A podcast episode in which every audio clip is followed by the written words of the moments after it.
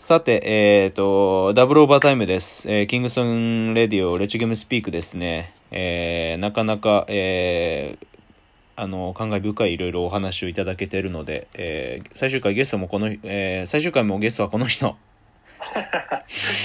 い、そういうことで。ということで。まあ前回のあれじゃないけども、まあ今ちょっと、えー合間に言ったけれども、俺の、うん、まあスクールだとかでさ、いろいろこう還元してるようにフィードバックしてる、まあもちろんフィードバックはしてるんだけども、の、に、二義的な目的はその自分の練習相手を育てるっていうのはさ、あ、のー俺は思ってるか。ら、だからこそ、なんだろう、うーん、本当にこうなんだろう、使え、使える技術だったりとか、マインドセットだったり、まあ特に俺がやってるスクールは、ちょっと変わってるつもりはないけども、その、最終的にもう、あの、バスケは不平等だし、上手くなるかどうかは俺が教えるかどうかじゃなくてみんなのスイッチが入るかどうかだからっていうのはもういつでもずっと言ってるからさ。でもそれが多分、あの、すべてで、俺がその、その子たちがバスケやめる日まで、最後までコーチでいるわけじゃないからさ、うん。始めた日からやめる日までずっと一緒にいるのは自分だから。そうだうんね。だそいつ球は渡せるけどね。そうそう。そうそうそうそうそうそう。ううん。ん。それはね、よく言うんだよね。確かうんに。俺も、俺も一人いたらめちゃくちゃ練習はかどるのにな。いや、そうなんだよ。思うん。ワンオンワンして弱点磨きまくれば、そうそうそうこれ一番速いのになってすげえ思ううわ。ん、お互いなんかこう感情のね 起伏もなく指摘し合ってやるんだったらガチでやり合ってだったらさ自分がいてくれれば一番ちょうどいいじゃんそう。それで最後にこう、その経験値をもとにキュッとこう一つに戻れる。そう。で倍になるっていうね。そうそうそうそう。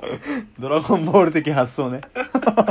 くだらねえ。結構本気で考えるけどね、自分のプレーどうなってんだろうとか。ああそうだよね。知りたくない。で俺がオフェンスしてる時ってどう守りやすいづらいとかさ、そうだね。お俺のディフェンスってどうやったら抜けんだろうみたいなさうん。知っといたらさ、うん。次につながるじゃん。うんそうだ。まあディフェンス基本的になんか、そうだね。うんでそこは結構、うん、大事だよな。なんかその俺は結構特徴的な仕掛けをするからさ、うんうんうん、でも同じようにやってくるやつが周りにいないからうん、うん、それをされた時に俺としてはどう守るかなとか、まあ、千尋の仕掛けとかまたちょっと違うからさ、うん。俺はもう完全にその剣道で言ったらその5の線を取りに行く動きが多いから。うんうん。でも千尋の場合は結構線の線だったりするじゃん。そうだね、うん、っていったところの違いっていうのは、まあ、千尋とやり合っててやっぱ楽しい理由にもなってるしうん5の線5の線でとか見るとめちゃくちゃ勉強になるよね。うん、そうそうそう。この線の取り合いとか、もしくはその、今だとね、どうしたってドリブルたくさんついてるのとこがあるけど、俺が興味持たないのはさ、その、いや、それはその、なんだろう、あんまユニバーサルじゃないよねって言ったのが一番あるからさ、うん、ううんん。の中でちょっと脱線しましたけど、うん。で、まあ、警視として、じゃあ、これから、これからの、自分の中で、まあ、人生でもいいしそれバスケットが関わってでもいいけれども何かこう成し遂げたい最終目標的なものって見えてたりはすんの？もう完全にずっとこれは決まってて、っうん。ていうのも、うん。まあこの話を聞いてくれてる人たちだったら分かると思うんですけどバスケットボールめちゃくちゃ好きじゃないですか、うんいつ引退するのってなったら多分プロ選手って、うん。プロの引退っていうのは見えてるから、ん。要はプロ契約じゃなくなるってことだけどそうだね。ストリートボーラーの引退って、うん。本人がバスケをやめない限りないんだよね。何歳になってもうん。そうそうそう。やれちゃうわけじゃん、うん。じゃあ例えば俺は、うん。すごくちょっと不謹慎な例え方をしちゃうけど、うん。事故だったり怪我で足がなくなったらバスケやめますかって言われたら、うん。俺絶対車椅子バスケやると思うし、うん あの何歳になっても、うん。強度が落ちてもバスケは続けたいとは思ってて、うん。ただうん。自分のも培ってきたもののうん。ポテンシャルをマックスで発揮できるのは、うん。もう近いかなって思ってる、ここ数年しか多分もうそれ5060になってさ、うん。今までの過去の自分を超えてるかって言うと多分そうじゃないかうら、ん。そろそろうん。足もうん。動くスピードも落ちてくるタイミングだし、うん。ただ知識的な部分だったり、うん。メンタルセットマインドの部分だったりっていうのは見分けてきてるから、うん。ここ数年内のうん。キャリアでやりたいのはやっぱりその 3x3 でマスターズに出たい。ね、チャレンジャーじゃなくて、うん。もう一個上のマスターしっかり。うん。でもまあ結局これもさ、マスターズ出たいって言って出れるんだよな。マスターズで優勝してくらいって思っとかないと、うん。多分そっちまではいけないだろうから、うん本当にそっちを本気でうん。やれるうちはやるっていうのがう、ん。近々の目標で、うん。トータルで考えると、うん。60歳の還暦の時うに、ん。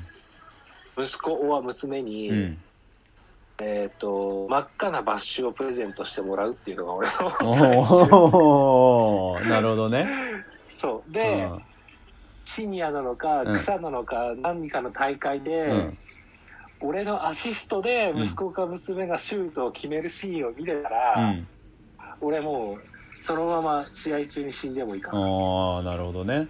うん、これすごく憧れだった先輩がいて、うん。先輩のお父さんが学校で教員やってんだけど、うん。60何歳でなんか、マシーンみたいなやつを膝につけて、うん。プレーするんだけど、そうん。のその人の、うん。から息子にパスつながってレイアップしたのを見て、うんめちゃくちゃいいなと思って、うん。なんか俺の中の目標としてはここかな。へえ結局ずっとバスケやってるだろうからね。まあそうだね。うん。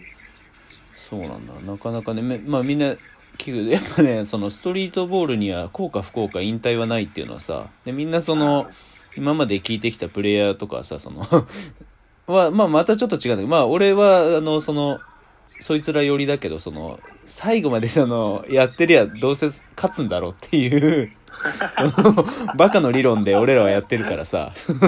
どうせいつかはそのねアスリートは二度死ぬと思ってるからさ。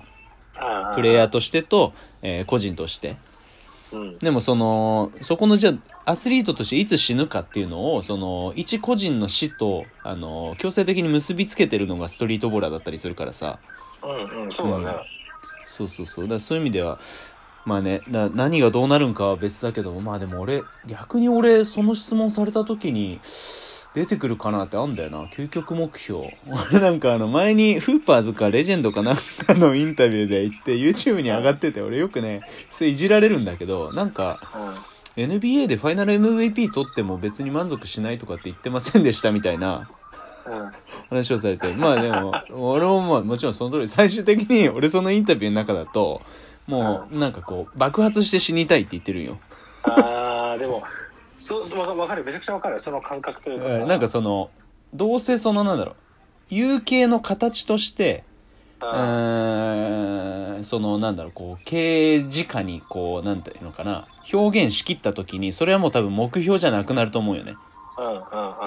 じゃなくて、まあこれは吉川英治が宮本武蔵っていう本で書いてて、その、登山者の一番の幸せは、あのーその山頂にたどり着いた時じゃなくって、うん。その山頂を目指してる、うん途中にあるんだみたいな。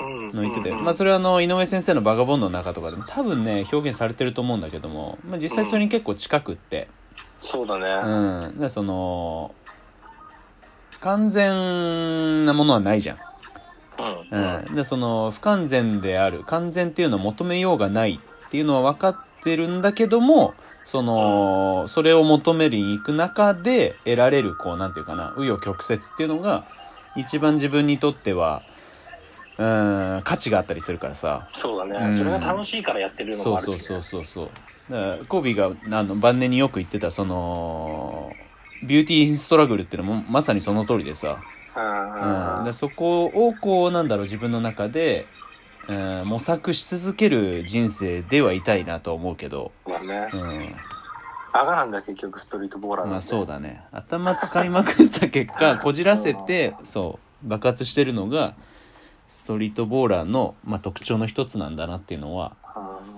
うんお分かりいただけるんじゃないかなと思うよね。だって俺そのさっき車椅子バスケの話したけど、うんもしそうなったらどうしようっつって、ん。あのそのまま上半身の筋肉でシュートを打つ方法とか調べたりさ、うん。してうわ結構楽しそうって思っちゃってたからね。うん、だからま、なんか、マムに、マムに聞いたのが、前に、なんかね、その、今車椅子バスケやってる人、全員が全員そうじゃないと思うけど、でもなんかもううん。結構むちゃくちゃな、やんちゃしてて、で、それでその、なんだろう、まあ、積損とかで下半身動かなくなってやってる人たちって結構いたりして、うん。で、でもその人たちってその怪我した時はマジでめちゃくちゃへこんで、うわ、動かなくなっちまったってなるけど、うん。なんかでも、それでもそのなんだ、これでできることやったろうみたいな感じで、あの、車椅子バスケ始めたりとか、っていうケースが多いんだって。なるほどね。それをこう話を聞いた時にマムはなんかその俺はそこまでクレイジーになりきれてるのかっていう なんかこう自問自答に走ったらしくって、うん。それぐらいこうなんだろう。別にそれは結果的にバスケットっていう形でのその発露だけれどもそう,、そうそう。うん。そういうそのなんだろう。バイタリティ、うん。うん、でまあ多分昔よりも、まあ、結果的に今の方がなんかこう大事にされなくなっちゃってるケースは多いからさ、うんだからなんか自分の別にお金稼ぎたい美味しいもん、うん、食べたいっていうのはまあそれなりに満足しちゃったらもうそれ以上はないからさうん。なんかこの自分の肉体と精神を使ってこの人生の中で何をこうなんだろう表現しきりたいかってなるとそこのその、うん、クレイジーな幅振りの部分っていうのはなんか自分の中でこう大事にしたいなとは、そうだね。うん、思うかな。なん、Do some crazy ってずっと頭の中で入れてるわ、俺。うん、そうだよね。なんかこう、まあそれが一番ね、最終的に、なんていうのかな、大事になってくるんじゃないかなっていうことでですね、えっ、と、むちゃくちゃな ダブルオーバータイムだけど、まあでもちょっといろいろ、あの、すごく、あのー知的な、前、最初の3回のゲストにはないね、えっ、と、ところを聞けたので。ちょっとまたぜひ機会があれば来てください。はい。うん。ぜひよろしくお願いしおます。願いします。はいはい、それでは。はい、ありがとうございました。はい。